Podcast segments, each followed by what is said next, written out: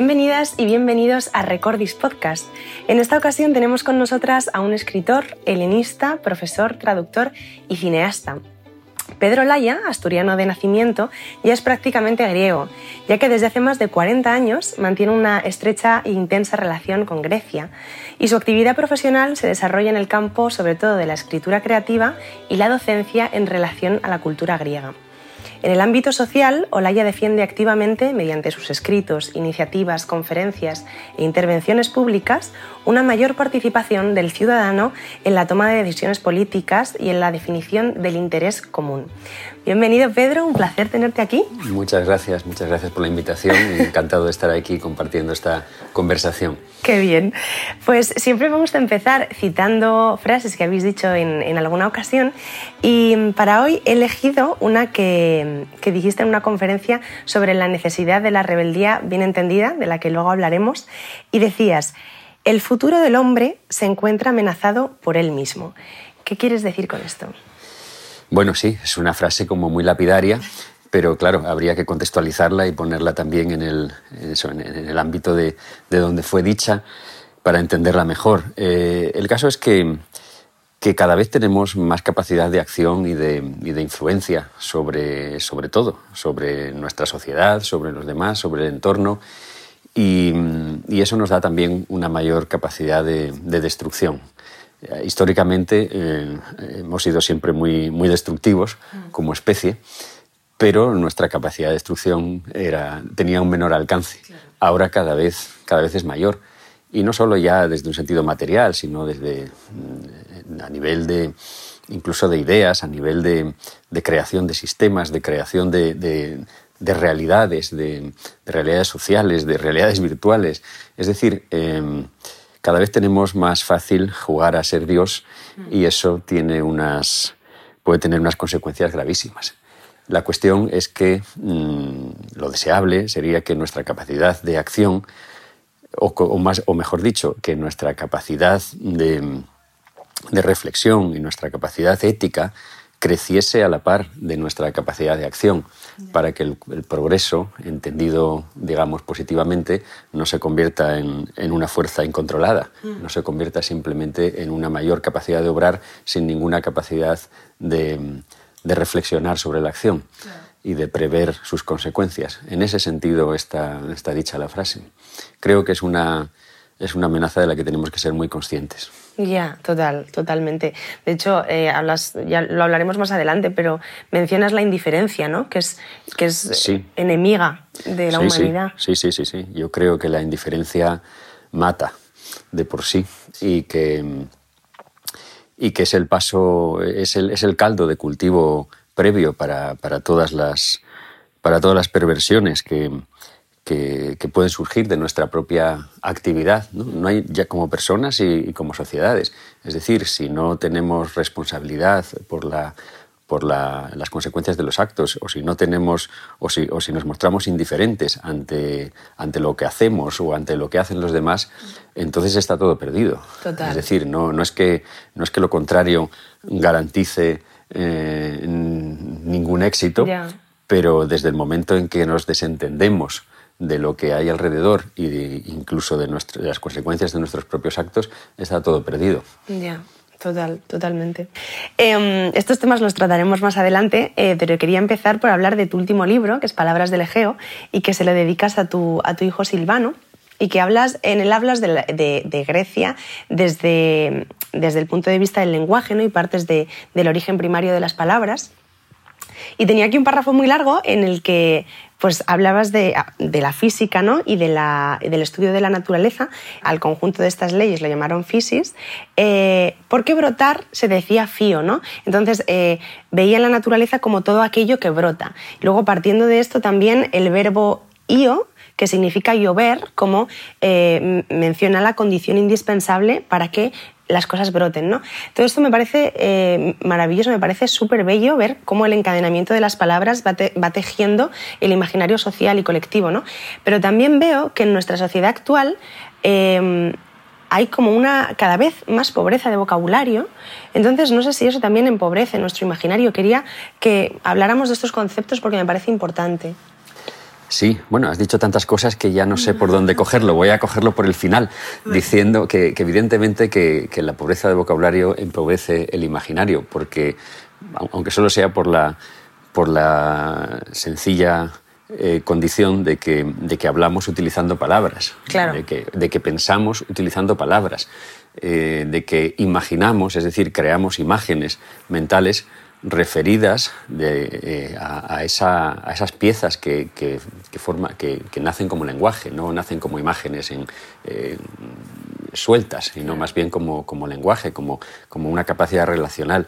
Eh, esto es todo, esta, esta trenza apretada entre, la palabra, el pensamiento, eh, el razonamiento, eh, la capacidad de, poner en imágenes, la capacidad de crear una dinámica con todo eso es lo que, lo que se lo, que viene, lo, que está imbuido en, el concepto, en el, en el, complejo concepto de logos del griego, ¿no?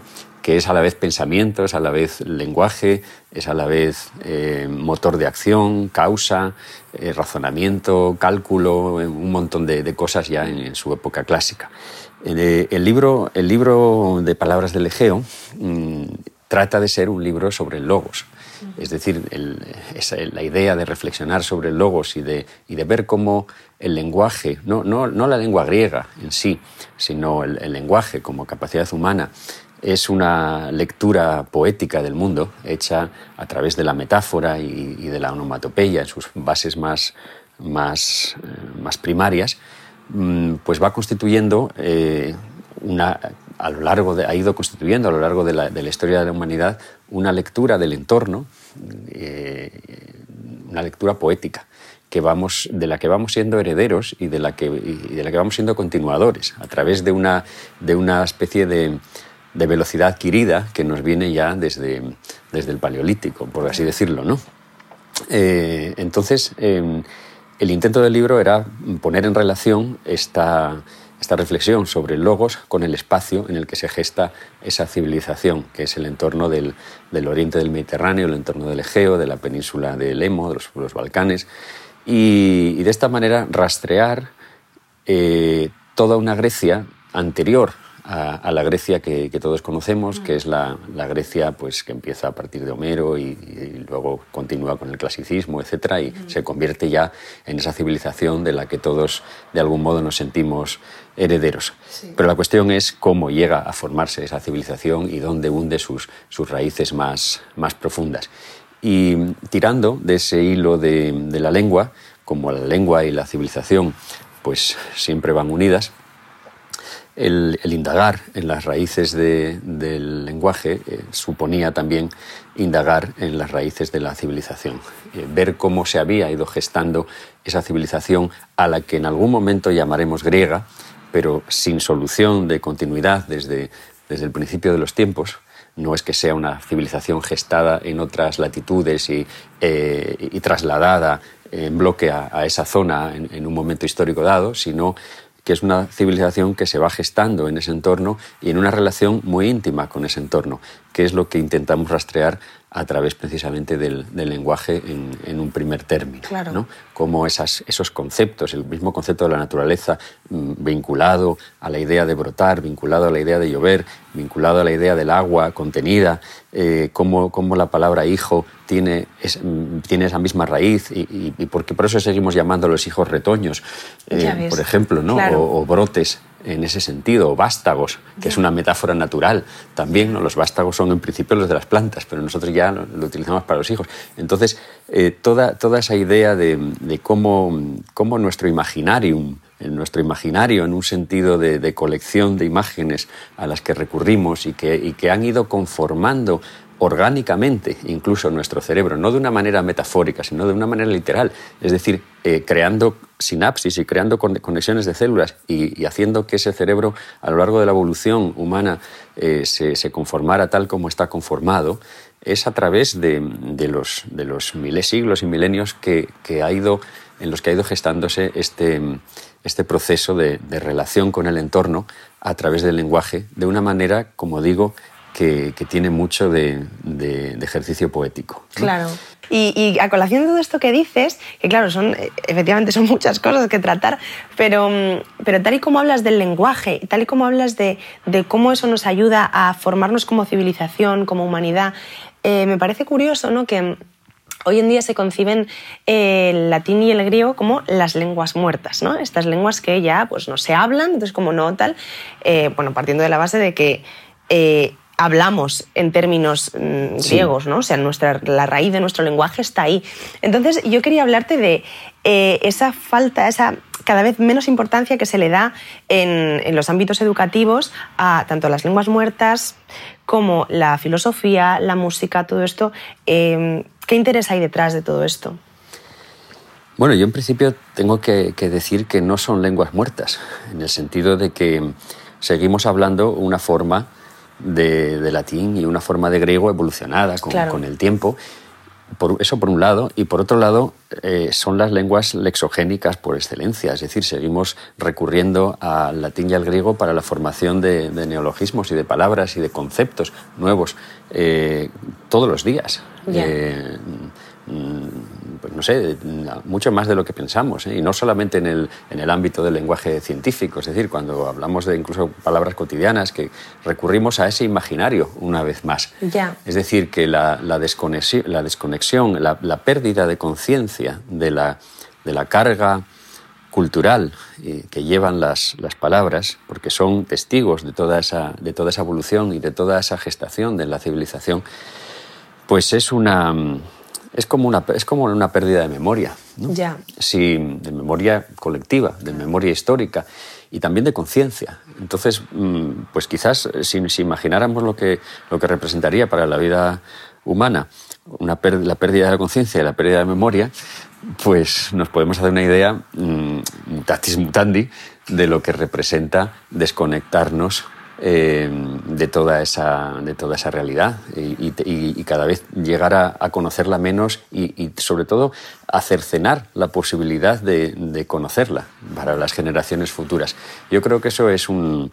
Eso, eso es, una, es una mutilación Desde, el punto de vista desde el punto de vista de civilización, desde el punto de vista cultural. Y más allá de eso, porque ahora no estamos más que haciendo alusión al, al lenguaje per se, ¿eh? Más allá de eso está, evidentemente, toda la, toda, toda, la, literatura escrita en esas, en, esas lenguas. ¿eh? Es decir, la, pérdida de, de conexión con, con, con, ese acervo que, bueno, siempre podremos decir que, claro, que también las obras están traducidas, pero es que, es, que la, es que la historia de la traducción de esas obras ha sido la historia de nuestra civilización, la historia de, la transmisión de esas obras y de cómo han sido recibidas y, reinterpretadas en, cada momento y de cómo han ido apuntalando la, la, cultura en cada, en cada época, mm. ha sido también en gran medida un una estructura de, la historia de nuestra civilización. Entonces, el perder el, contacto con eso, el, llegar a un momento en que no seamos capaces ya de leerlas, eh, sería, también, sería también una pérdida enorme. Pero bueno, son, eh, son cosas que a veces uno tiene la sensación de estar, de estar eh, abocado a, la defensa de lo obvio. Pero necesariamente y desgraciadamente muchas veces la defensa de lo obvio es mucho más necesaria de lo, que, cabría esperar y las cosas eh, están muy, mucho más amenazadas por, por su condición de obvias que, por su condición de peligrosas. Ya, totalmente. Y, ahora que dices, también mm, me gustaría hacer alusión a la manera de enseñar, ¿no? Porque también jolín, leyendo palabras del Egeo o leyendo eh, conferencias tuyas, o, no es como ¿Cómo, ¿Cómo se enseña el lenguaje? Porque el lenguaje va mucho más allá de la lengua, es lo que, lo que estamos hablando, ¿no? Va hacia el imaginario, va hacia la historia, va hacia la memoria. Eh, y ya solo con la etimología puedes entender muchísimas cosas, en plan, cómo concebimos los conceptos, ¿no? Y cómo entendemos nuestra realidad. Y yo creo que quizás si se, si se enfocara la enseñanza de la lengua hacia, o sea, si hiciera un poco así, ¿no? Más allá de la mera morfología o sintaxis, hiciera de repente así, y se enseñara morfología y sintaxis de una manera en la que pusiera de relación a, otros ámbitos de la vida, creo que eh, traería ese asombro del que hablas, ¿no? Sí, sí, sí. Yo creo que mm, pese a que todos, mm, bueno, a que siempre defendemos la, necesidad de, de, no perder este tipo de saberes y este tipo de, conocimientos, pues bien, es verdad que muchas veces, a veces la, la, propia manera en que se transmiten o en que se enseñan, pues puede ser culpable en cierto grado de esa, de esa desafección, ya no voy a decir de esa, de esa pérdida, pero sí quizás de esa desafección que puede, que puede tener muchas personas por, por este tipo de cosas. Entonces ahí hay que hacer un poco también de autocrítica y de saber eh, qué grado de responsabilidad tenemos en, en el propio, en, la forma en que cultivamos y transmitimos ese, ese acervo. Yo creo que, que frente al, a ese rigor eh, filosófico que a veces eh, nos imponemos, se necesita un poco también de, de esa, de esa cupiditas, ¿no? de, esa, de, esa, de, esa, de, ese atractivo ¿no? para, para acercarse a, a, todas estas cosas eh, con, una, con una actitud mmm, mucho, más, mucho más entusiasta. Total. De hecho, quería hablar de esto ahora, ¿no? Porque a colación de lo que hablábamos al principio, de que, mm, de, bueno, de la, del peligro, de la indiferencia, ¿no? Ante, ante la vida y ante la realidad, eh, hablas mucho de la actitud humanista. Eh, yo creo que bueno, una cosa es la actitud y otra cosa es la educación, pero bueno, van muy ligadas, ¿no? Em, y tú que eres profesor, ¿no? Que vives esa, esa docencia, em, ¿podrías decirnos, por un lado, qué es exactamente la educación humanística y cómo potenciarla a nivel del entusiasmo del que hablas, pero vale, en el aula? O sea, ¿cómo de repente despertamos ese asombro en el alumnado? Bueno, mm, la verdad es que las cosas que, que tienen que están sujetas al devenir del tiempo, pues tampoco pueden estar sujetas a una definición muy estricta, porque eh, han ido precisamente cambiando a lo largo del tiempo. Entonces, si, si cogemos la educación humanista en un sentido estricto, como, como tú dices, pues claro, pues habría que referirse a ella pues como pues como una, un conjunto de saberes relacionados con el redescubrimiento de los textos antiguos, fundamentalmente los griegos y los latinos, en, eh, pues en un contexto determinado del siglo XIV, eh, eh, entre Grecia, Italia, otros países luego centroeuropeos, etc. Bueno, no vamos a definir aquí el asunto y con un poco como reacción pues, al, teocentrismo de, que, había prevalecido en, en, la Edad Media y al principio de autoritas de, la Edad Media, eh, volver al principio del cuestionamiento y volver al principio de a poner en marcha los, los mecanismos de, de, la ciencia en ese sentido, de la investigación de las causas, de la... De, en fin, bueno, podríamos definir el humanismo en, como, una, como un conjunto de saberes, la studia humanitatis ¿no? de, de la época, como un conjunto de saberes y como una suerte de cultivo personal también de cultivo personal. Cultivo es una palabra que, tiene que ver con cultura, o, dicho mejor al revés. Eh, es decir, es otra metáfora natural y vegetal de, todo esto que estamos hablando. ¿eh? Em, eh, seguimos pensando en que, en que, es necesario ese cultivo, ese, esa atención diaria en, eh, de uno mismo y también colectivamente. Entonces, en ese sentido, eh, junto al conocimiento, junto al acervo de saberes, la propia actitud del cultivo y la propia actitud de aspirar a, utilizar esos saberes de forma sabia y, solidaria, creo que son las líneas generales que, que, podrían definir o de alguna manera bosquejar esta, esta actitud. ¿no?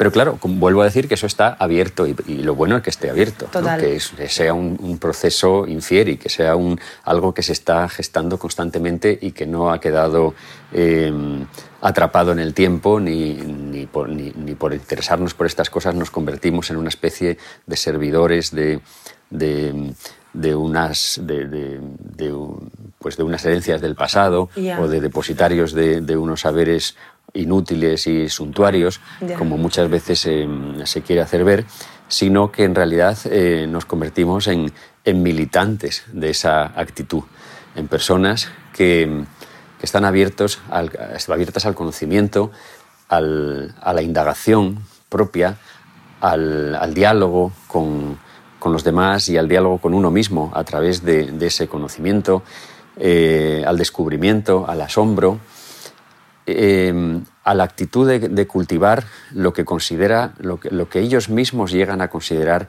que es bueno.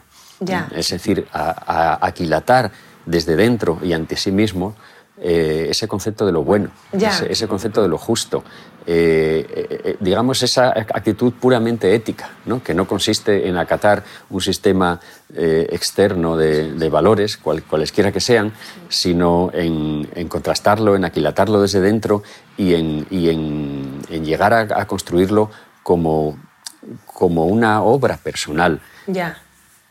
Que, que se convierta en algo en lo que creer, y en algo en lo que dar en, algo que sea capaz de dar fundamento y de dar sentido a la acción y de, y de, llevarnos hasta el arrojo y hasta las acciones más, más desprendidas porque seguimos creyendo en eso como en un descubrimiento personal y propio, no como en, un, como en un sistema de valores ajenos que se nos impone. Claro. Esa, esa es un eso es un poco las líneas generales de esto que, esta herencia que podemos, eh, que aparte de ser una herencia, de ser un corpus de, obras, de contenidos, etc., eh, ese corpus es, es, más bien el fruto de esa actitud. Y, nosotros somos herederos de, esos frutos y, de esas... Eh, y de esa materia, por así decirlo, pero sobre todo y fundamentalmente y de forma prioritaria, somos herederos de la actitud y no se trata ya simplemente de conservar eh, los frutos, sino de seguir manteniendo y haciendo crecer y avanzar hacia el futuro esa actitud y producir con ella nuevos frutos. Total, y de hecho es que ahora, según estás mencionando cosas, claro, es que todo se, todo se interrelaciona, porque todo, todo esto que dices de, de potenciar la mente crítica a través de la cultura, que es lo que nos une como sociedad, hablamos de política y hablamos de democracias. Y hablamos de todo, de, de, ciencia, hablamos de... Fíjate, Em, mm, parece, yo creía que, ya era una conquista em, irreversible el, valorar positivamente el pensamiento crítico y valorar positivamente la ciencia. Y sin embargo, estamos asistiendo eh, de una manera alarmante a cómo, a cómo mm, está siendo denostado el, pensamiento crítico. Es decir, cada vez, cada vez estamos, somos más propensos a aceptar los dogmas aquello que se nos, que se nos da por hecho, el principio de autoritas contra el que se, contra el que se, contra el que se construyó el, el, saber humanístico en ese momento en el que hablábamos, ¿eh? lo estamos rescatando. ¿eh? Estamos, somos cada vez más propensos a creer las cosas que se nos dicen desde arriba, desde el sistema, desde los, desde, desde los círculos de, de poder y sobre todo las que se nos dicen en el nombre de la ciencia. Ah, es decir, estamos cada vez más dispuestos a, asumir el dogma y a asumir la ciencia como, como un dogma. Cuando es lo contrario, la, ciencia es lo contrario del dogma. Tiene que estar abierta al cuestionamiento, tiene que estar abierta al, al revisionismo permanente, ¿no? Así, a, un replanteamiento en cuanto aparezcan evidencias nuevas que ponen en, entredicho lo que se afirmaba hasta ese momento. Y sin embargo, pues, pues mira todo lo que ha pasado últimamente con la pandemia, con las vacunas, lo que pasa con, con lo que está pasando con, con, las, con los relatos únicos en general, sobre todo sobre la salud, sobre la guerra, sobre sobre la propia ciencia, eh, sobre, sobre los sistemas económicos. Es decir, eh, eh, hemos llegado al punto en el que, por ejemplo, pues, pues dudosos postulados económicos como pueden ser los del, los del neoliberalismo, se dan por absolutas verdades científicas y condicionan sin, sin, lugar a dudas y sin, y sin lugar a, a réplica las políticas de, gran parte del mundo. Los tomamos ya como si fueran axiomas, axiomas científicos y, cosas que no necesitan mayor demostración y, sin, y, no es más que, ideología en el fondo y además al servicio de determinados intereses. Y lo podemos observar desde sus propios, desde sus propios efectos. No es que ya nos falte la, praxis, ¿no? que, simplemente estemos eh, mm, discutiendo sobre esto, filosofando en el vacío y de manera a priorística. No, ahora hay, hay una realidad histórica de cómo, de, cómo de, de las cosas que ha traído como consecuencia toda esta manera de entender el mundo. Entonces, sin embargo, y, pese a lo, que, a lo que cabría esperar, pues, mm, pues cada vez se denosta más a la condición de, de, conspiranoico, de terraplanista eh, y de otros adjetivos eh, parecidos a cualquiera que, pone en duda el discurso dominante. Total. entonces, ahí, ahí tenemos una, una evidencia de que esta actitud de la que estamos hablando es una actitud necesaria para el presente y para el futuro, que no es simplemente el, el cultivo nostálgico de, de, una situación del pasado. Ya, ya, ya, ya. Jo, qué interesante. Es que luego, claro, quiero, quiero engancharlo con preguntas, pero digo, vamos a ir por partes porque si no nos liamos. Em, quería ahora sacarte otro concepto del que hablas mucho, que es el de la resistencia, ¿no? Em, y yo veo que aquí hay, eh, dos, hay dos cosas, ¿no? Una, la resistencia, em, que es lo que ha inspirado la cultura griega, ¿no? Y esto lo, defiendes tú. Em, y yo veo que hoy en día se habla mucho de otro concepto que es la resiliencia. Entonces, buscando la diferencia entre estas dos palabras, mm, ya me dirás si me equivoco, que seguramente sabrás, sabrás más que yo en, tema de logos, ¿no? Pero eh, viene a ser que la resistencia es aguantar, ¿no? En plan, resistir eh, puramente ante el entorno. Y resiliencia es una vez que te has roto ese entorno, la, recuperación, el resurgimiento. Entonces, eh, me hace gracia como eh, parece que ahora está más de moda, entre comillas, la palabra resiliencia como el hecho de, vale, ya está roto, a ver ahora cómo resurges de ahí, en vez de aguanta, lucha, ¿sabes? No bueno, son, sí, son dos conceptos, mm, sobre todo el segundo, de el segundo es de más reciente incorporación, porque viene además del ámbito de la psicología, digamos, anglosajona. Eh, nosotros teníamos estos conceptos eh, eh, formulados ya de otra manera, ¿no? como, como templanza, por ejemplo, que era, era, una de las virtudes, además, cristianas. la templanza en el sentido, bueno, y, si, te, si te remontas ya a Homero, esa frase famosa de, puesta en boca de, de Odiseo de de dice en el griego, el griego mérico, dice tetla cicradian, ¿eh? Eh, aguanta corazón, ¿no? en ese momento de la adversidad, en ese momento en el que, en el que él podría dejarse llevar por el, por el ímpetus, ¿no? por, el, por el impulso de, de, de, arrasar con todo y sin embargo eh, tiene la, la templanza de como el metal, ¿no? Total, total. De, de, mantener el momento para, para, para, para, no echarlo a perder y para aguardar el punto en el que, en el que proceder a la acción. Esa, esa idea mm, es muy necesaria, es decir, tenemos que, tenemos que aprender en la vida esa, esas cosas, tenemos que aprender en la vida a, a levantarnos y tenemos que aprender a gestionar la adversidad y tenemos que aprender a, a, sufrir en realidad, ¿no? pero no con un sentido de resignación, sino con un sentido activo, con un sentido, de, con un sentido constructivo. ¿eh? Porque si no, entonces estamos, eh, estamos alimentando una, una moral de, esclavos y una moral de, sumisión, que no es, lo que no es de lo que se trata, ¿eh? sino de aprender a gestionar aquello que en realidad pues, pues no nos resulta en primera instancia eh, positivo, sino que, que, nos aparece como una dificultad y como un reto. Entonces eso, aunque ahora lo llamemos a la inglesa, eh, es algo muy arraigado ya en, también en nuestra civilización. El sentido de la, de, la, de la, resistencia va más por un sentido, tiene más un sentido ético y político. Eh, yo lo veo como una, como una actitud sobre todo ante el abuso. Ya dos conceptos que manejamos a veces como si fueran incluso no solo diferentes, sino a veces hasta incompatibles, es, el concepto de ética y de, política, que quizás deberíamos fundirlos en uno, en el de política, para, para resolver esa aparente contradicción. Estas palabras tienen, en griego tienen una forma adjetiva, son adjetivos sustantivados, por así decirlo, ¿eh? Eh, y complementan a un sustantivo elíptico que es el sustantivo arte. Tecne, ¿eh? politiquí tecne, como dirían los latinos después, ars política. El sentido de aprender a, manejar, a gestionar la polis, entendida como, como el sistema de eh, lo que es de todos, ¿no? Ese, ese, a buscar ese interés común. Y así, igualmente, la ética es el sentido de, de, gestionar nuestra voluntad y nuestra, nuestra libertad, desde dentro, como decíamos en un primer momento.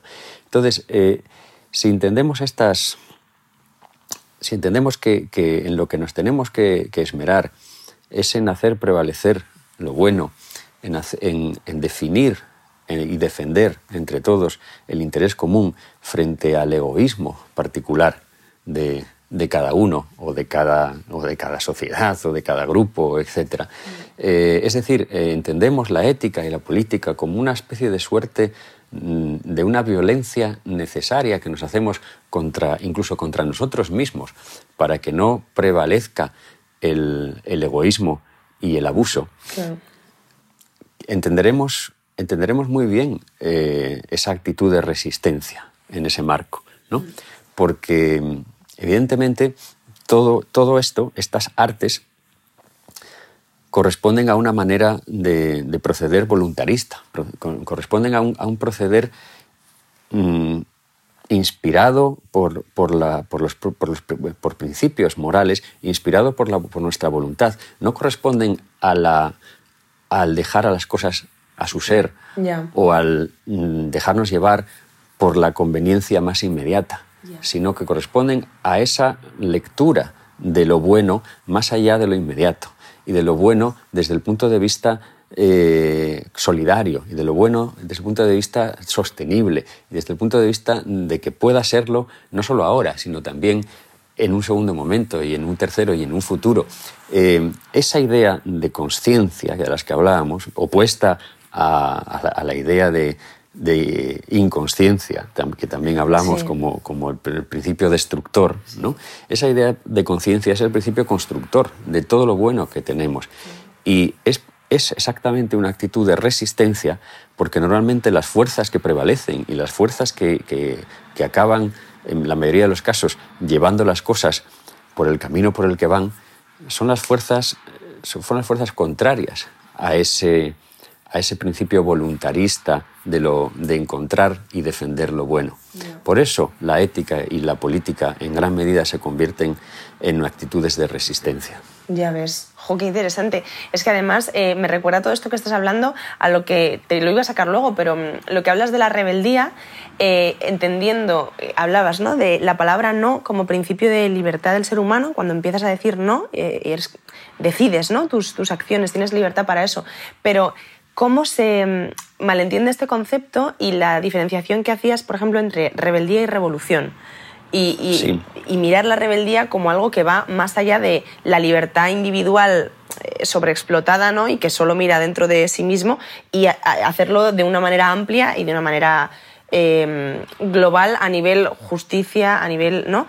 Eh, que esto me llamaba mucho la atención porque, claro, es como que entendemos rebeldía como un no se parece, ¿no? Una cosa destructora de romper con todo y venga, y lo que un poco de imponer y como, bueno, a lo mejor no, no, lo estamos entendiendo bien, ¿no? Creo que va también por ahí con lo de la política y la resistencia. Sí, sí, evidentemente. ¿eh? Eh, eh, la actitud de rebeldía en el sentido de, oponernos a, aquello que después de todo este, este proceso de, de, análisis entendemos como, como, algo que no está bien, como, mm. como algo que, que, va, que va contra contra lo que realmente queremos y contra lo que realmente nos interesa. Y hago, pongo énfasis en, el, en ese adverbio realmente, porque el, el, descubrir eso es lo que, lo que mueve la, la actitud ética. ¿eh? Eh, es decir, evidentemente uno no, no, no, empieza a ser libre hasta que, hasta que aprende a decir no hasta que pone una frontera. Claro. Pone una frontera y, y, y, señala unas, unas líneas pero la cuestión está en ver qué es lo que se defiende, qué es lo que se defiende con ese no. Si se defiende simplemente mi propia conveniencia ¿eh? o si se defiende algo que, que, entendemos como un valor. Ya. ¿Eh? No solamente mi propia libertad, en el, en el sentido de, de, que nada le ponga cortapisas a, a, mis, a mis deseos y de que pueda arrasar con ellos eh, la conveniencia de todos, sino defender valores que tienen que estar aquilatados antes de, poder pronunciar con conciencia eh, ese no. Em, todas estas cosas vuelven a poner de manifiesto que, que no solo que, el, cultivar el pensamiento, cultivar, los, mm, cultivar estas actitudes de las que estamos hablando, eh, no solo son cosas que no debemos perder, son cosas absolutamente imprescindibles para poder, para, para que el mundo consiga, para que llegamos a conseguir que el mundo sea algún día algo diferente al, simple efecto de, de, la, de, la, fuerza bruta y, del abuso y de la mentira. Ante eso es ante lo que estamos poniéndonos, ante lo, ante lo que estamos revelándonos cuando hacemos uso de nuestras cualidades más humanas y más fundamentales. ¿eh? Es decir, el, el ser humano tiene esta capacidad de pensamiento, esta capacidad ética, esta capacidad de, de hacerse incluso violencia a sí mismo para que prevalezca aquello que realmente considera bueno como uno de sus de sus características más nobles y más fundamentales y las tiene para rebelarse incluso contra los más bajos instintos de su propia especie. ¿eh? No nos estamos rebelando contra unos invasores de, otro planeta que, que, ven las cosas de otra manera. Nos estamos rebelando contra nosotros mismos. Estamos diciendo, estamos diciendo un no que lo que hace es afirmar lo más, lo, mejor de nuestra propia existencia. Ese, ese es el no ético. me entran ganas de llorar. el ¿eh? no que pone en me marcha. emociono. Total, totalmente. Es que, jo, es que es, que es eso totalmente. Y mm, es lo que hablabas antes, ¿no? La defensa de lo obvio. O sea, ¿cómo esto no se ve? ¿No? ¿Cómo, cómo nos están arrebatando, eh, jolín, algo tan eh, que es verdad que hablamos de los bajos instintos de nuestra especie, pero también hablamos de, ese pensamiento que hemos ido desarrollando como civilización. O sea, ¿dónde está eso, no? ¿Dónde se queda? Mm. No sé. Bueno, em, quería, quería pasar al libro Grecia en el aire, que es otro que a mí me marcó muchísimo de los, em, de los que has escrito. Eh, y hacías, bueno, es verdad que se ha criticado la democracia ateniense, pues por ejemplo, hablando eh, de cómo se sustentaba en, el esclavismo o el, voto de las mujeres que no estaba considerado, ¿no? Em, y bueno, ya lo has, defendido y has hablado de esto en otras ocasiones. Y yo quería hacer mención a esto de, la esclavitud y cómo concebimos en el mundo actual la misma, en las sociedades occidentales vamos a hablar, ¿no? Eh, cómo hablamos de una clase media una clase media que al parecer no tiene límites, pero que hay muchas diferencias entre la clase media y la clase media, ¿no? Entonces, em, a ver, que muchas veces estamos explotadas eh, y no parecemos aceptarlo, ¿no? Sí, bueno, ahí también es una pregunta con muchos con muchas dimensiones que, habría que atender.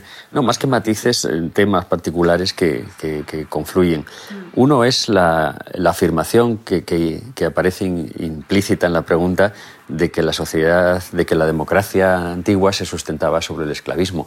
Eso tampoco, yo de entrada no lo veo así. Es decir, y cada vez a medida que vamos conociendo más el funcionamiento de las sociedades antiguas y de la propia democracia ateniense, que es la que mejor conocemos por las escasas fuentes que, han llegado a nosotros, comprendemos que evidentemente eh, ese sistema tuvo que convivir con la, con la esclavitud, porque la esclavitud existía antes y, existió mm, de una forma todavía, todavía la esclavitud, la, esclavitud como sistema mm. vino precisamente después, ¿eh? a partir ya de Roma y, a, partir de los, de los, sucesivos imperios esclavistas que se han sucedido hasta, hasta hoy mismo. ¿eh? Y la democracia sigue siendo todavía un, un proyecto eh, inconcluso e inalcanzado y la esclavitud no ha desaparecido del horizonte a lo largo de toda la historia. Mm. Eh, en, las, antiguas polis había esclavos, pero, pero la, democracia como, primero, no se sustentaba económicamente sobre un sistema esclavista y, segundo, eh, trata, trató en su, en su momento precisamente de combatir la, de combatir la esclavitud por deudas, la esclavitud que imponían que imponía el, tener vinculado la libertad personal como garantía de las deudas. Ya. Eh, la propia, hasta donde sabemos, a través de, los testimonios que nos deja Aristóteles en Acineum Politía, el propio sistema mm, de la propia reforma del sistema eh, que, introduce Solón, mediando entre los intereses de los ricos y de los pobres, empieza con una medida que es la sisagia, el, alivio de las cargas, que es eh, la derogación de las deudas de la esclavitud por deudas, que entonces afectaba a, gran parte de los atenienses y los había convertido, los había degradado a la condición de esclavos o los había obligado al, exilio. Es, una medida que, pone la piedra fundacional del sistema de la democracia en ese sentido, el evitar que, la, que, prevalezcan los intereses de los acreedores sobre la vida y sobre las necesidades de, los deudores. Y es un, es un, sistema que aspira a que, a que las cosas se gestionen de tal manera que los recursos fundamentales y las libertades y los derechos fundamentales puedan alcanzar a todos. Esa es la aspiración y esa aspiración está deontológicamente reñida con la esclavitud.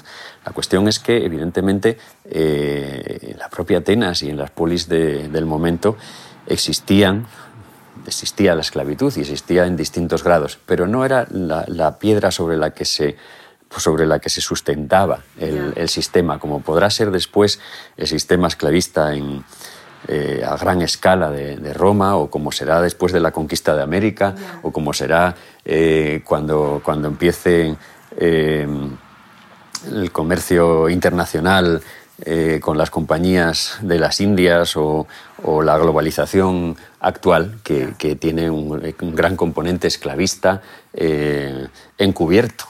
encubierto y declarado en muchos, en muchos casos, pero encubierto en, en la mayoría. Eso por un lado. Luego el... Mm, y perdona, perdona que te corte aquí un momento. La medida que tomó Solón de, em, de liberar de las deudas, por, ¿cómo, ¿cómo es que no hizo que los acreedores se le echaran encima? Pues porque, pues porque él mismo era acreedor de esas deudas, en cierto sentido, ¿eh? porque era una, venía de una posición eh, adinerada que, que tenía que, le hacía le convertía en, también en beneficiario de esas, de esas propias deudas en parte. Pero lo, lo hace porque porque intenta la, porque la, la situación eh, entre los intereses de los pobres y los intereses de los ricos, por, lo, vuelvo a insistir, esto no me lo estoy inventando yo, sino es lo que nos ha llegado, ha llegado a nosotros a través de, del texto de Acineo en Politía, pues mm, era tal que la ciudad estaba abocada a la guerra civil y la, ciudad estaba abocada al, colapso y a la desaparición si no se resolvía de alguna manera esa, situación. Entonces ahí todos tuvieron que hacer, eh, todos tuvieron que hacer concesiones, y empezando por el propio Solón. Y, él insiste en su elegía sobre Atenas, en su papel de, no ceder ni ante las, ni ante, ni ante las pretensiones eh, de, los, de los ricos ni ante las pretensiones de los pobres, en encontrar un, eh, en encontrar un equilibrio y un sistema sobre el que pudiera arraigar un, un proyecto más justo y, y más igualitario el, cancelar esas deudas, el, condonar esas deudas, el, hacer que la gente que, se había visto obligada a, la emigración volviera a la ciudad y se volvieran a poner los marcha, en marcha los engranajes desde un sistema en el que todos tuviesen acceso a la, toma de decisiones eh, para la ciudad, a la toma de decisiones políticas y a la definición de lo que iba a, ser señalado como un interés común, era precisamente el, desideratum del sistema que él iba a poner en marcha. Pero para eso tuvo que, tuvo que sacrificar esas, esas, esas aspiraciones de los acreedores en favor de la propia supervivencia de, de, los deudores. Y eso, si lo pensamos bien, ahora, 2.600 pues, años después, estamos asistiendo a lo, a lo contrario. Total. A cómo la deuda se convierte en motor de poder y cómo las, las, las no, las, no las aspiraciones, sino los deseos más los deseos más mínimos de los acreedores dictan la agenda política de, todos los gobiernos supuestamente democráticos. En Grecia lo hemos vivido a lo largo de, de, todo el proceso de los rescates, lo estamos viviendo actualmente, pero lo estamos viviendo a nivel mundial. Es decir, la economía especulativa es cada vez mayor y, se transforma cada vez más en fuerza política. Mm. y es precisamente la, la, deontología de la, democracia eh, es, está llamada a conseguir el objetivo de que no mande el dinero. Es decir, que las desigualdades económicas se vean compensadas por la desigualdad política. Ahora es al, es al revés. Creemos que estamos en un mundo aparentemente democrático, pero estamos en un mundo donde la fuerza política, donde la fuerza económica, y además basada en la economía especulativa, ni siquiera en la economía productiva, y generada esa, esa, esa, esa fuerza como deuda, a través de la deuda, se convierte en fuerza política. Ya ves. y, es más, es una fuerza, es un poder de facto que ya no solo, no solo es un poder de facto, sino que se está convirtiendo en un poder de jure a través de las instituciones internacionales, a través de las legislaciones que, que, que, que induce en los parlamentos a través de las agendas políticas que marca, de los tratados internacionales de comercio, de las salvaguardas que pone a, los intereses de, la economía por encima de los intereses de, las personas, etcétera, etcétera. Es decir, eh, nos puede alarmar la situación de, nos puede llamar la atención esa decisión de Solón y nos puede alarmar un poco la situación de que existiera un, grado de esclavismo en aquellas sociedades que ahora nos permitimos juzgar desde la distancia, pero no estamos viendo, no estamos viendo realmente que, los fundamentos eh, de, nuestras aparentes democracias eh, se asientan sobre una concepción totalmente inversa a la que en aquellos momentos se planteaba como desideratum. Ya ves, ya ves. Y de hecho, ahora que hablamos de Solón, em, eh, tengo por aquí eh, que también el, este, este legislador, bueno, no sé si legislador, poeta, ¿no? Fue como... Sí, las dos cosas. Esto, no, vaya, otra coincidencia, ¿no? Em, pero también promulgó una ley contra la llamada desafección política, por la cual eh, perdería sus derechos ciudadanos quien no tomara partido de las cuestiones que enfrentaran al pueblo. Em, quería que nos hablaras de, esta desafección política eh, llevada desde esta ley ¿no? que promulgó Solón a eh, hoy en día, que tiene que ver con lo que venimos hablando. Sí, es la, la famosa ley de apragmosine, contra la apragmosine, contra contra la desafección, podríamos traducirlo, es decir, contra la falta de participación en los asuntos que atañen a la polis. Y eso porque, claro, esa es la grandeza y, esa es a la vez la debilidad del sistema de la democracia. Es un sistema que se basa en la, virtud política de los ciudadanos y que sin ella, pues carece de fundamento. Eh, es decir, dicho de otra manera, no solamente es el único sistema que permite la participación activa y sustancial de los ciudadanos en la toma de decisiones políticas, sino que también es el único sistema que la exige para, poder, para poder funcionar. Con lo cual, mm, de nada servía eh, estar intentando avanzar hacia un sistema capaz de, de permitir que el interés común fuera definido y defendido por todos si todos o si, si los ciudadanos se desentendían de esa función. ¿No? Eh, entonces, claro, es perfectamente comprensible que hubiese una ley que, que sancionara con la retirada de, los derechos civiles, de los derechos de ciudadanía, a aquellos que no, que, no, los, que, no hicieran uso de ellos. Eh, esa condición, que, que, es una condición sine qua non para el funcionamiento de la democracia, sin embargo, parece que nunca ha tenido demasiada importancia en, nuestras democracias actuales. La pedagogía democrática y el propio, el propio sistema de, participación en, las instituciones y en la toma de decisiones, aparte de que es mucho más limitado de lo que era entonces, mm, siempre, siempre ha sido, siempre se ha preocupado mucho más de, cultivar la, la acatación, la sumisión, de ponerle límites a, las críticas que de fomentar la participación política. Es más, eh, mm, yo siempre pienso que la democracia peligra mucho más por la, por la desafección de los muchos que por la beligerancia de unos pocos. ¿eh? Y sin embargo, nuestros sistemas se, alarman mucho más ante la beligerancia de unos pocos y ante los posibles elementos subversivos que en un momento dado se desmarquen de, del, discurso dominante que ante la desafección de los muchos. La desafección de los muchos les parece hasta virtuosa. Es, decir, les, no, les preocupa en, absoluto. ¿eh? Si te preocupa que tú salgas a manifestarte eh, ante, ante el Banco de España o ante un ministerio, ¿eh? Y, pero no les preocupa que te quedes en casa y que te desentiendas de la política. Ya ves. Con lo cual, eso, ahí estamos atentando contra los propios fundamentos del sistema. ¿eh? Y eso, mm, sin embargo, no, nos llama la atención. Y estamos dispuestos a que se saquen leyes mordaza y a que se saquen leyes que, que, limiten los pocos espacios de, el poco margen de influencia sobre la, sobre la toma de decisiones que tenemos que está reducido ya, si exceptuamos el voto cada cuatro años, a unos partidos que no están obligados a cumplirlo, a cumplir los programas que están mediatizados por por los grupos de presión que sirven a intereses particulares, que blindan la participación por sistemas cerrados y por etcétera, etcétera, si exceptuamos ese voto, que es como un cheque en blanco que les damos para legitimar sus acciones, eh, nos queda la, protesta, la, la reyerta y, poco más. Totalmente. es verdad, es verdad.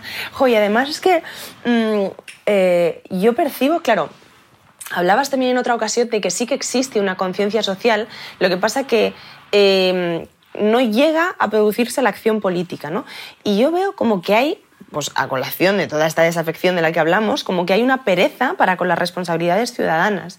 Y no sé de qué manera eh, esa pereza puede que se nos despegue y venga, vamos a tomar acción. O sea, parece que tiene que que tenemos que pasar hambre para que tomemos acción política. Uno ya se pregunta, después de, mira, después de la experiencia de lo que ha sido toda esta última década, que ya vamos para 15 años o más, de, los supuestos rescates en, en, Grecia, uno se pregunta qué es lo que tiene que pasar para que realmente cambie algo. ¿Cuántos tienen que morir todavía?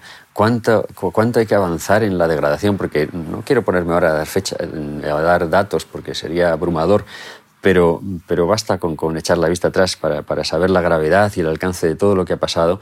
Y sin embargo, mm, no, no hemos sido capaces, no ya de revertir la situación, sino de, de cambiar un ápice, un, un artículo del, de, del acuerdo de préstamo o de cualquiera de los memoranda. Es decir, el discurso impuesto desde arriba, en un sistema aparentemente democrático, ha prevalecido sin ningún tipo de fisura frente a, frente a toda la degradación y frente a todos los sacrificios mm, materiales y, humanos. Entonces, eh, es, es, verdad que, como decías ahora en, en la pregunta, es verdad que a la vista de todas estas cosas, determinada parte de la población pues ha ido ganando en conciencia, ha ido digamos, ha ido despertando un poquito, ha, ido interesándose por las, por las cuestiones, ha ido revelándose en ese sentido íntimo casi de, la palabra ante, ante, ante todo eso.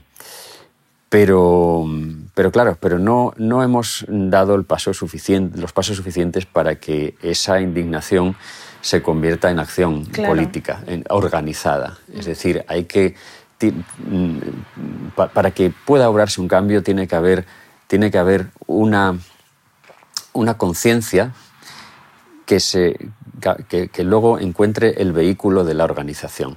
Hemos ganado en conciencia, pero no tenemos todavía no hemos ganado suficientemente en organización. Y claro, esa conciencia al final se convierte en un dolor en el vacío. Claro, es que si, es lo no, si, no si, si solamente ganas en conciencia, pero luego no hay manera de que esa conciencia se transforme en fuerza política y se articule eh, a través de, mecanismos que permitan influir sobre la realidad, lo único que ganas es, es, el dolor, la desesperación.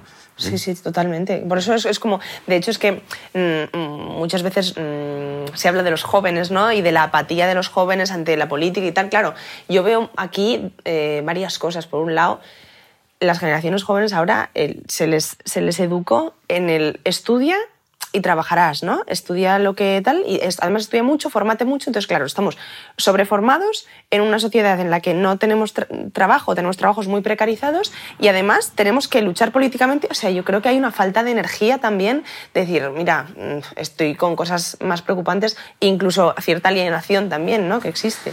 Sí, evidentemente la situación de precariedad en general la precariedad de, cara al futuro y de cara al presente. ¿eh? Y, la, idea de que uno, de que uno pues, mm, pues tiene siempre como, como situaciones más perentorias que atender, Exacto. Eh, nos lleva a, a veces a, a, esta desafección de la que estamos, de la que estamos lamentándonos. ¿no? Mm. Y bueno, es hasta cierto punto comprensible, pues porque... Pero también hay como una paradoja en eso, ¿no? Es decir, el hecho de que las cosas estén organizadas y, y, y también trabadas de esta manera debería llevarnos también a, un, a una acción y a una, y a una rebeldía más colectiva. Pero en el fondo lo que, lo que muchas, a lo que muchas veces nos lleva es más que nada al, a la actitud del sálvese quien pueda Total. y a la del resituarnos ante una situación eh, hostil que entendemos o que percibimos como si fuera parte de la naturaleza, yeah. no como si fuera un resultado de, de un sistema perverso eh, ante el que podríamos o deberíamos actuar. Lo, lo asumimos con resignación, ¿eh? ya no con resiliencia. Sí, sí, no, no totalmente. Con, con, una resignación pasiva como la, que, como la que se puede tener ante una catástrofe natural. Y sin embargo, son los efectos de las políticas. ¿no?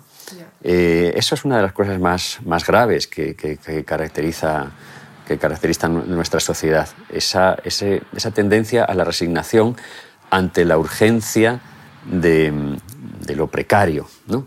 Y sin embargo vemos como la precariedad crece cada, cada día a nivel global. El, el, esa, esa, idea, por ejemplo, de estudia y trabajarás, ya vemos que, que es totalmente una falacia. Total. ¿no? Y sobre todo ya no porque se necesita o porque las exigencias eh, de cualificación sean cada vez mayores, o ya sabemos que, que todos estamos en gran medida eh, supercualificados para, para la mayoría de los trabajos Sí. que tenemos que necesitar y luego además acaban cogiendo a otras personas que, que están menos cualificadas y que, y que, son más sumisas o que, o que tienen menos ambiciones. Ya lo sabemos, pero es que ahora ya hasta, eh, tendríamos que ir más deprisa porque el propio trabajo es un bien cada vez más escaso. El, paro aumenta en el mundo geométricamente en, en, la, en las últimas décadas. Eh, los trabajos se hacen cada vez un, bien más escaso. Aparte de que ya no, se, ya no la, realización a través del trabajo es algo mm, muy dudoso, hay muy pocos trabajos en los que la, gente realmente se sienta realizada, los hacen exclusivamente por, por necesidad y por, mm. y por, tener que acceder al dinero y porque el trabajo es considerada la única manera legítima de acceso al, al dinero y la única manera legítima de acceso a los recursos más, más, más, más necesarios. Sin embargo, vemos como a nivel global esa función que teóricamente podría tener el trabajo de ser un mecanismo de redistribución de la riqueza, cada vez la cumple peor, porque la riqueza se está acumulando cada vez en menos manos. Y no se, y no se está acumulando en menos manos gracias al trabajo que realizan aquellos que la acumulan, sino a la propia estructura del sistema que además hace que las rentas del trabajo sean cada vez menores y que las rentas de la especulación y de la economía especulativa sean cada vez mayores. Es decir, mm, es engañar de una manera sistemática el decir que el trabajo te dará, te dará acceso a, a, la, a, la, riqueza, te dará acceso a las cosas, etcétera, etcétera. Eso, que hasta cierto punto puede ser cierto y pudo haberlo sido en otras épocas, cada vez está más desvinculado de la realidad. Mm. Tenemos como sociedad que evolucionar hacia, la, hacia, hacia el establecimiento de otro tipo de sistemas paralelos que permitan cierto grado de la, de la redistribución de la riqueza desvinculada del trabajo. A través, de, a través de, de, de, rentas básicas y universales, a través de participación en la generación colectiva de todos los recursos que están. Porque el mundo es cada vez más rico, eso sí, pero la, la redistribución es cada vez peor. Yeah. Y en gran medida porque ya no se consigue fácilmente a través del trabajo, yeah. porque el trabajo también es cada vez más escaso. Claro. Entonces tendremos que encontrar otros mecanismos para que toda la riqueza no acabe siendo propiedad privada de unos pocos, independientemente de lo que trabajemos todos. Totalmente, totalmente. Bueno, para terminar, eh, yo quería eh, poner de relieve ¿no? lo que está pasando en el Mediterráneo, ¿no? que fue cuna de cultura y ahora parece que es cuna de muerte. Y mm, quería preguntarte qué nos queda de civilizados al, al convertir el Mediterráneo en un, en un, cementerio marino donde Europa entierra a los refugiados, ¿no? que parece que se ha convertido en un, en un campo de concentración que además sale gratis. Bueno, la verdad es que esa situación es, está, siendo, está siendo demoledora en, los, últimos, en los últimos años. Eh, Grecia, además, la, sufrió de una manera, de una manera muy, mm,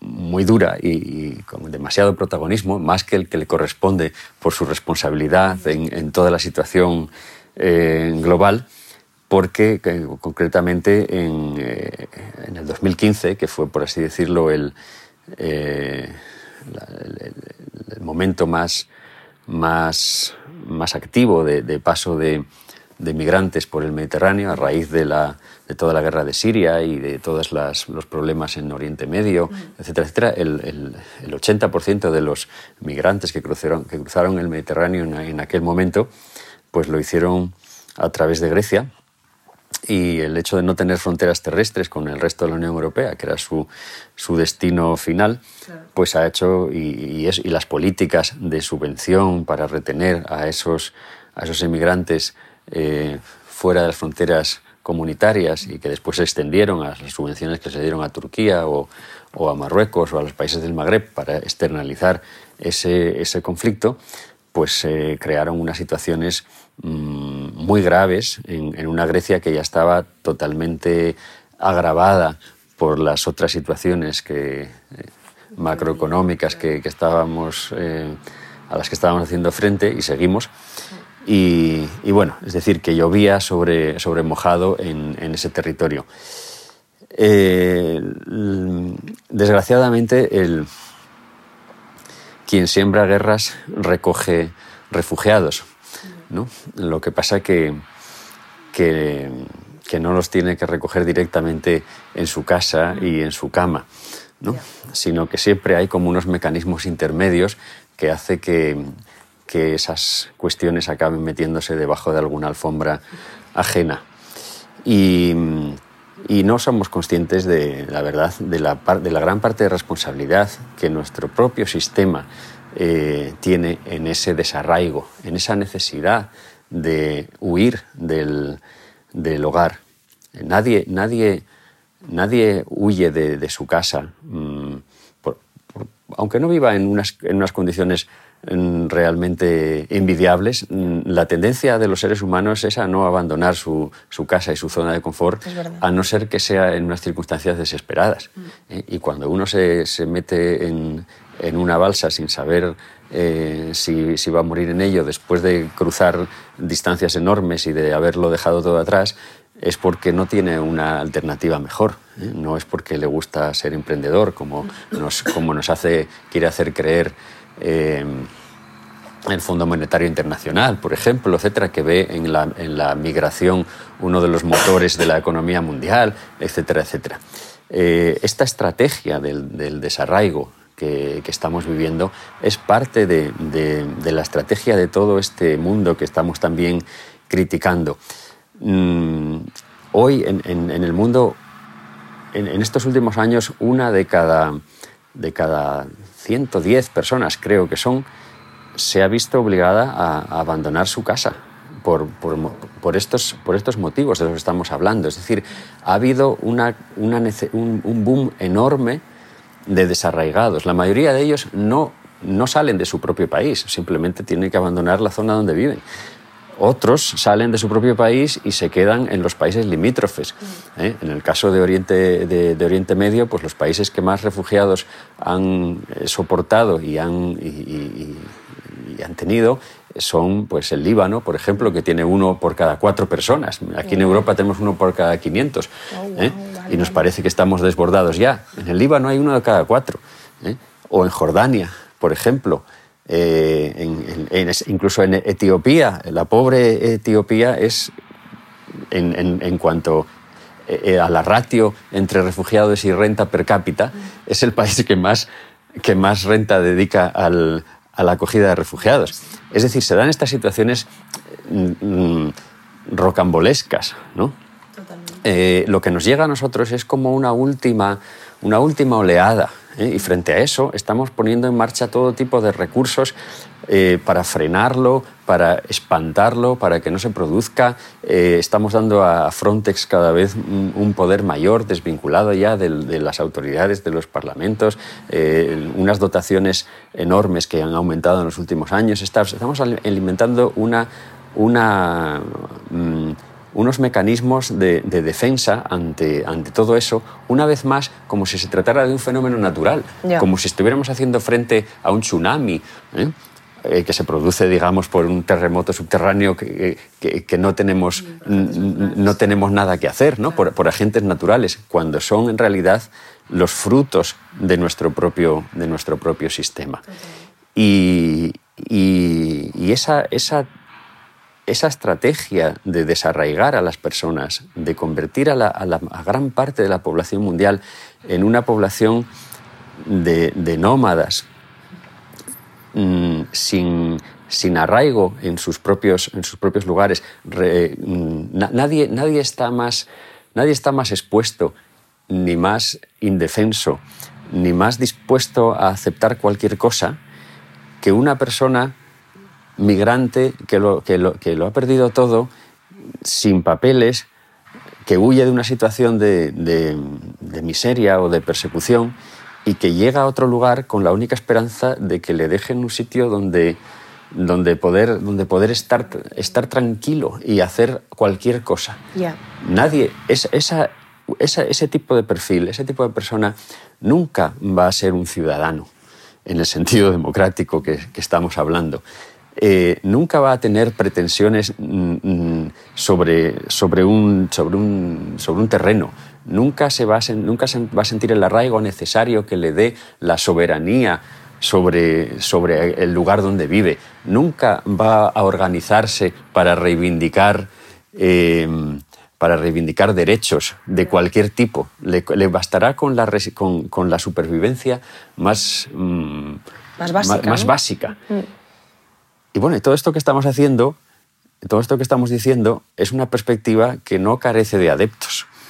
Es decir, que, que a este sistema que estamos viviendo, globalizador, deslocalizador, basado en la economía especulativa y basado en, en, la, transformación de la fuerza económica en poder político, le interesa ese tipo de persona. Ya. ¿Eh? Hay, yo creo que, hay una estrategia de, desarraigo en estos momentos en, el mundo que la, que la enfocamos en cierto sentido o la vivimos en cierto sentido mm, como si fuera una tragedia, pero que en el fondo está sirviendo a, a muchos intereses. Claro, claro. Ojalá eh, todo esto que estamos hablando, partiendo de, donde hemos partido al principio de la entrevista, ¿no? de, logos, de cómo educa la palabra, de a través de la palabra, la educación, la memoria, todo esto que hablamos que, que realmente despierte ¿no? una, una responsabilidad ciudadana eh, que va, va va más allá ¿no? de lo que nos de lo que de cómo se concibe ahora la política que creo que es una cosa que tenemos como muy ajena ¿no? que es como bueno la política y en realidad es que es lo que lo que nos hace humanos no entonces a ver si, si podemos volver a entender ¿no? estos conceptos precisamente estudiando pues por ejemplo la etimología de las palabras griegas ¿no? En fin, muchísimas gracias por esta entrevista. Yo creo que sí, nada, gracias a ti y, creo que la, capacidad mm, de volver a, dar, a, darle significado a todos esos conceptos, al concepto de la política, no hay, nada, no hay nada, mm, las políticas, si la política nos parece algo ajeno, entonces estamos ya totalmente desorientados frente a lo que la política representa de verdad. Entonces es necesario el que, el que resemanticemos esos conceptos y el hacerlo desde las bases con los que fueron creados en su, en su momento y el hacerlo desde nuestra propia reflexión y desde nuestros propios fundamentos, desde nuestro propio descubrimiento. Solo así podemos, mm, podemos percibir como, como nuestro, como una creación nuestra que, como decía al principio, nos, nos dé el suficiente aplomo, el suficiente punto de apoyo, la suficiente confianza y el suficiente sentido para nuestras acciones. El haber descubierto aquello que consideramos verdadero y, bueno por nosotros mismos. Me parece absolutamente necesaria esa, esa actitud y esa, y esa reflexión para no, para no ir por la vida vendidos. Totalmente, totalmente. Pues nada, Pedro, muchísimas gracias. Eh, un auténtico gracias placer. A, gracias a vosotros y, y, yo lamento que la mayoría de las entrevistas en las que participo acaban dejando esta sensación de desasosiego. ¿no? eh, no sé. Y, y, que, bueno, claro, después de hablar de estos temas, pues cualquier otra cosa parece una frivolidad. También es necesario eh, la ligereza y también es necesaria la, ese cultivo de, cotidiano de, de la alegría, pero en paralelo a la atención Totalmente. que requieren todas estas cosas.